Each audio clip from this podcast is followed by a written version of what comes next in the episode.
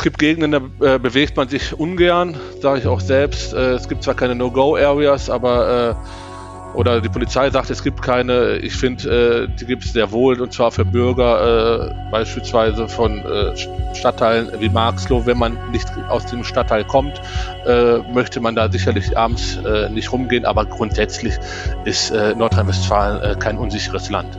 Ich fühle mich nicht sicher. Und das, obwohl die Zahl der gemeldeten Straftaten so niedrig ist wie seit Jahrzehnten nicht mehr.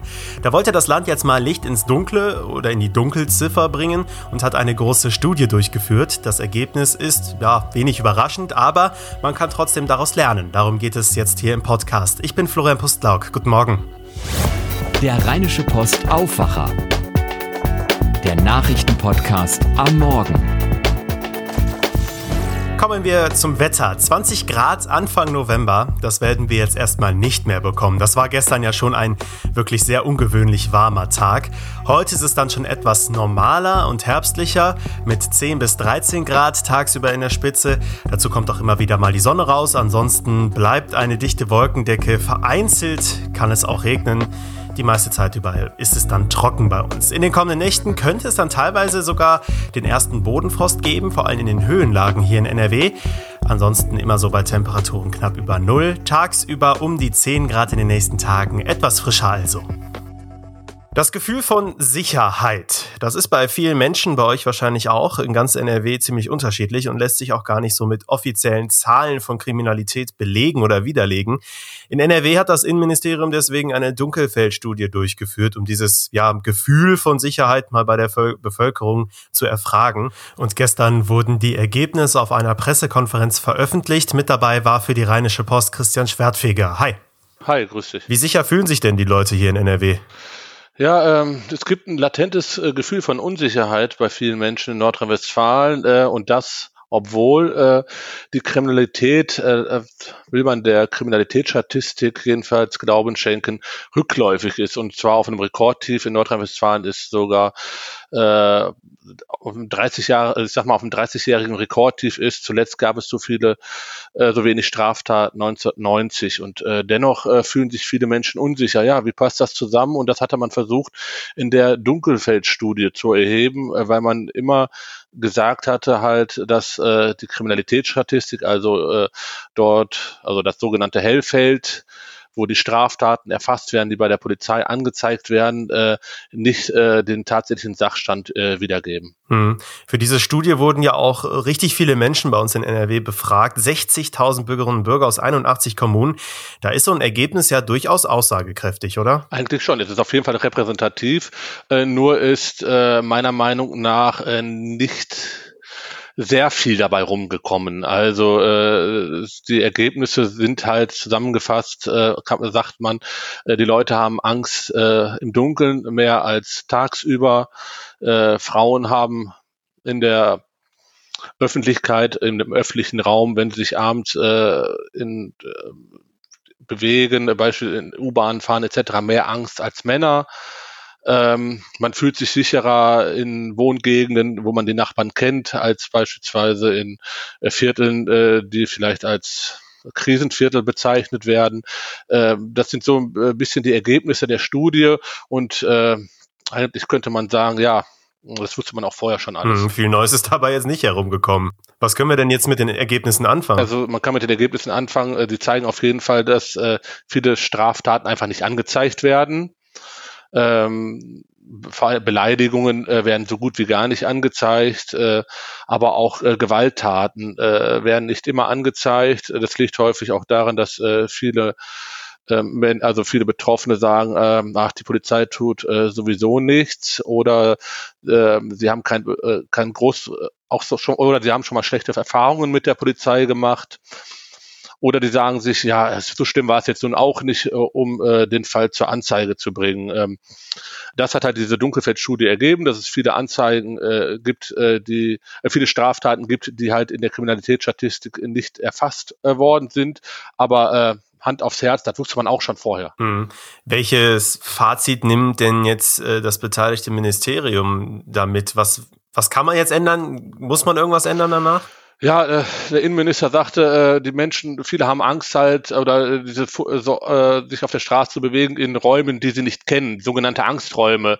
Ähm, ja, die gibt's in jeder Stadt, die gibt's, äh, wie, ich sag mal in Anführungsstrichen, wie Sand am Meer. Ich wurde angekündigt, eventuell äh, dort äh, bauliche Veränderungen vorzunehmen. Nur mir fehlt da ein bisschen die Fantasie, wie das gehen soll. Äh, man kann schließlich nicht die Angsträume in ganz Nordrhein-Westfalen umbauen. Ne?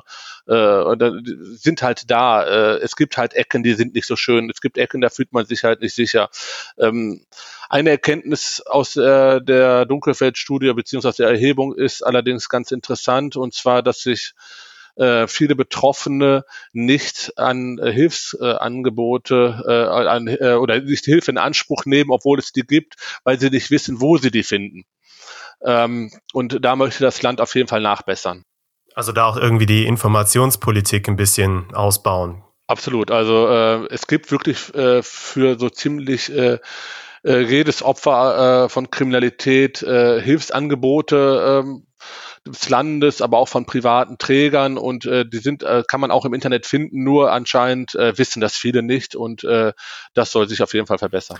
Was würdest du jetzt nach dieser PK sagen? Ist NRW ein sicheres Land, wie auch immer man das definieren möchte? Ja, also ist es jetzt nicht unsicherer als andere Bundesländer, würde ich sagen. Ne? Es, äh, es ist äh, es gibt Gegenden, da äh, bewegt man sich ungern, sage ich auch selbst. Äh, es gibt zwar keine No-Go-Areas, aber äh, oder die Polizei sagt, es gibt keine. Ich finde, äh, die gibt es sehr wohl und zwar für Bürger, beispielsweise von Stadtteilen wie Marxloh. Wenn man nicht aus dem Stadtteil kommt, möchte man da sicherlich abends nicht rumgehen. Aber grundsätzlich ist Nordrhein-Westfalen kein unsicheres Land. 81 hm. Kommunen waren, also Menschen aus 81 Kommunen in ganz NRW waren an dieser Studie beteiligt.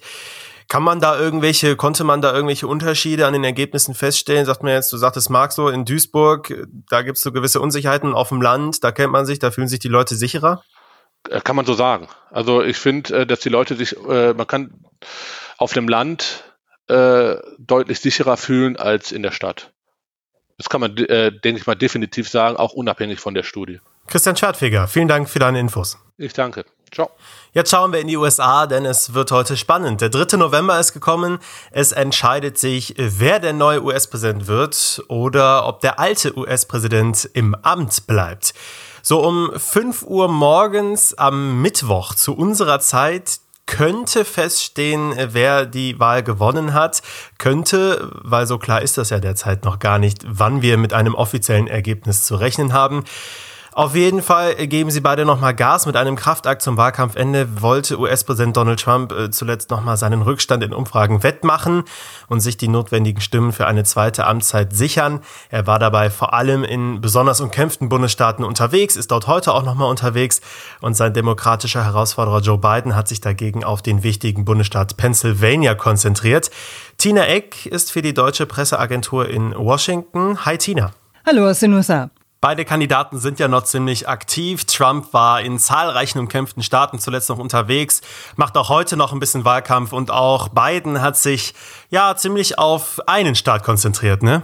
Äh, das Biden-Team konzentriert sich voll auf den wichtigen umkämpften Staat Pennsylvania und schwärmt aus in möglichst viele Ecken des Staates. Joe und Jill Biden, Kamala Harris und deren Gatte kriegen Hilfe von Lady Gaga und John Legend. Äh, die Popwelt steht ja voll hinter Biden und boykottiert Trump mit aller Kraft.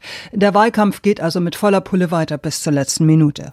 Es wird jetzt also richtig spannend. Wie ist die Stimmung aktuell schon so in Washington? Gelinde gesagt, nervös. Äh, Trump-Fans haben am Wochenende einen Vorgeschmack geliefert auf das, was da kommen könnte. In Pickup-Trucks mit Trump-Flaggen und Plakaten behängt schwärmten die Trumper auf die Highways aus und blockierten den Verkehr.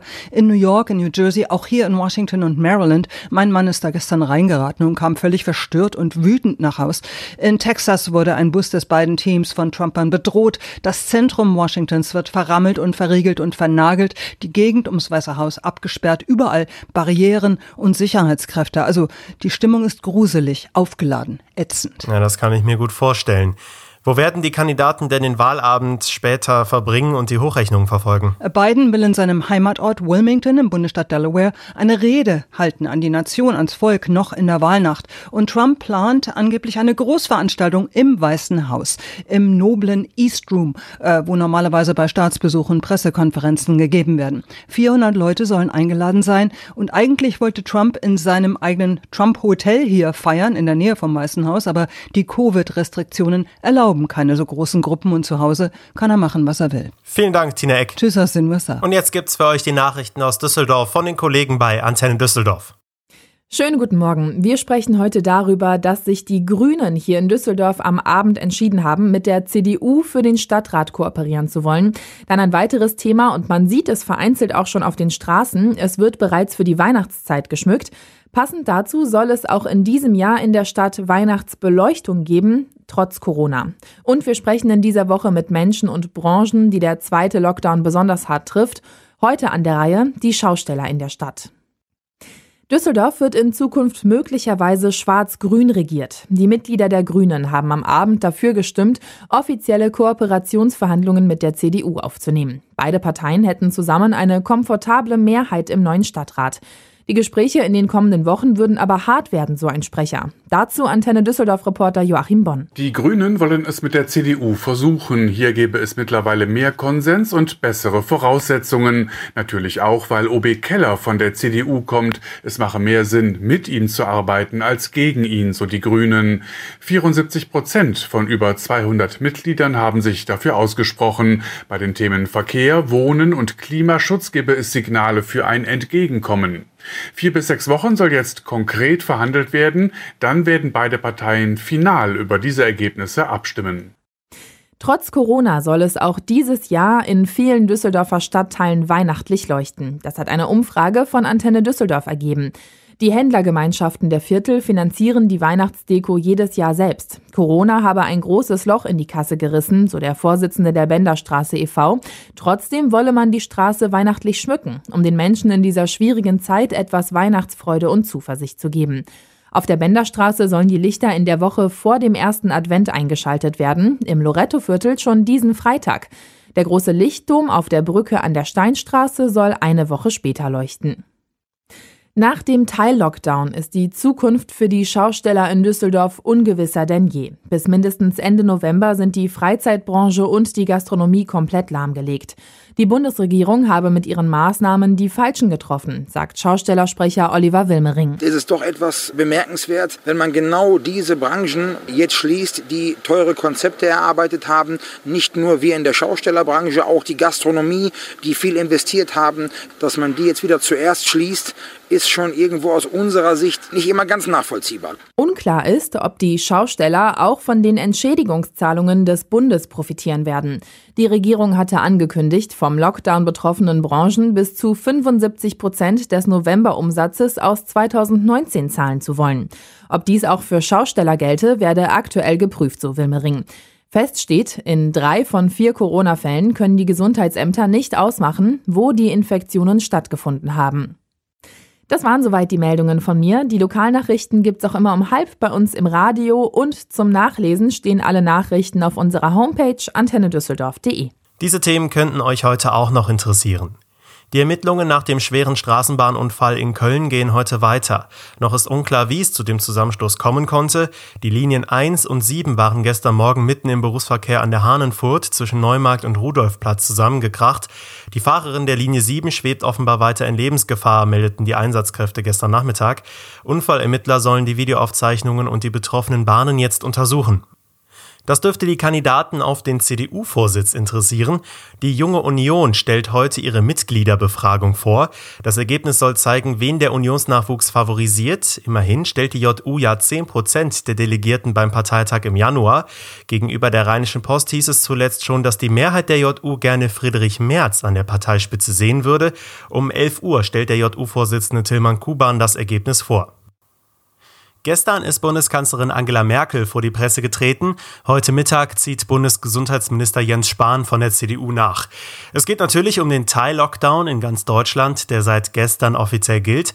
Dabei dürfte Spahn aber nicht über die neuen Maßnahmen an sich sprechen, sondern vor allem um die aktuelle Lage auf den Intensivstationen in den Krankenhäusern. Bei der Pressekonferenz ist neben Spahn noch Lars Schade dabei, der Vizepräsident des Robert Koch Instituts und außerdem führende Intensivmediziner. Heute startet ein Prozess zum Missbrauchsfall in Münster. Angeklagt ist ein 53-Jähriger aus Schleswig-Holstein. Ihm wird schwerer sexueller Missbrauch eines Kindes vorgeworfen. Der Prozess findet am Landgericht in Münster statt und am 12. November startet dann ein weiterer Prozess dazu mit insgesamt fünf Angeklagten.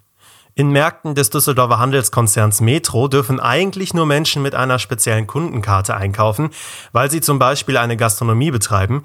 Hier drohen jetzt während des Teil-Lockdowns Verluste, aber ab heute dürfen ausnahmsweise alle in Metromärkten einkaufen gehen. Das hat das Land NRW erlaubt und das gab es auch schon mal so im Frühjahr.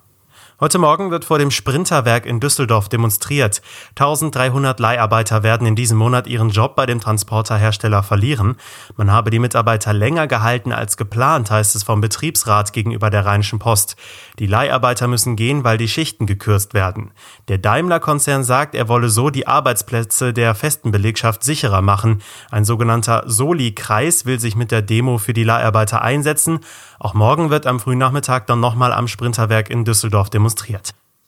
Der Bomber der Nation wird heute 75 Jahre alt. Feiern kann Gerd Müller aber nicht. Der Fußballweltmeister von 1974 leidet schon seit einigen Jahren an Demenz und lebt in einem Pflegeheim.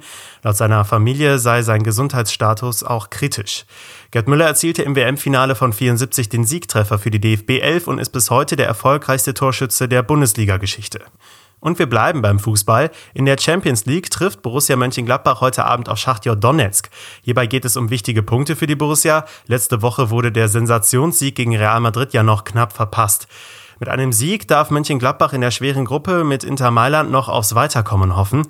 Anstoß ist übrigens schon um 18.55 Uhr. Um 21 Uhr spielen dann noch die Bayern bei RB Salzburg. Wir gehen ein paar Klassen runter, und zwar in die Regionalliga West. Da wird der Spielbetrieb doch fortgesetzt, berichten mehrere Medien übereinstimmend. Die Frage war, ob die viertklassige Regionalliga als Profi- oder Amateurliga gilt, denn Amateursport darf ja im November nicht stattfinden. Offenbar wird die Regionalliga ohne Zuschauer fortgesetzt. Zu ihr gehören ja auch Traditionsvereine wie Aachen, Oberhausen, Essen oder Wuppertal, aber auch kleinere Clubs wie Wegberg-Beek und Homberg. Und das war der Aufwacher für heute. Es ist ja die zweite Ausgabe im neuen Look. Wir erscheinen jetzt immer jeden Tag pünktlich um 5 Uhr morgens. Und wir sammeln weiter eure Meinungen dazu. Schickt uns gerne eine Mail an aufwacher.rp-online.de. Alle Kontaktinfos findet ihr auch in den Shownotes. Ich bin Florian Pustlauk. Kommt gut in den Tag. Mehr bei uns im Netz www.rp-online.de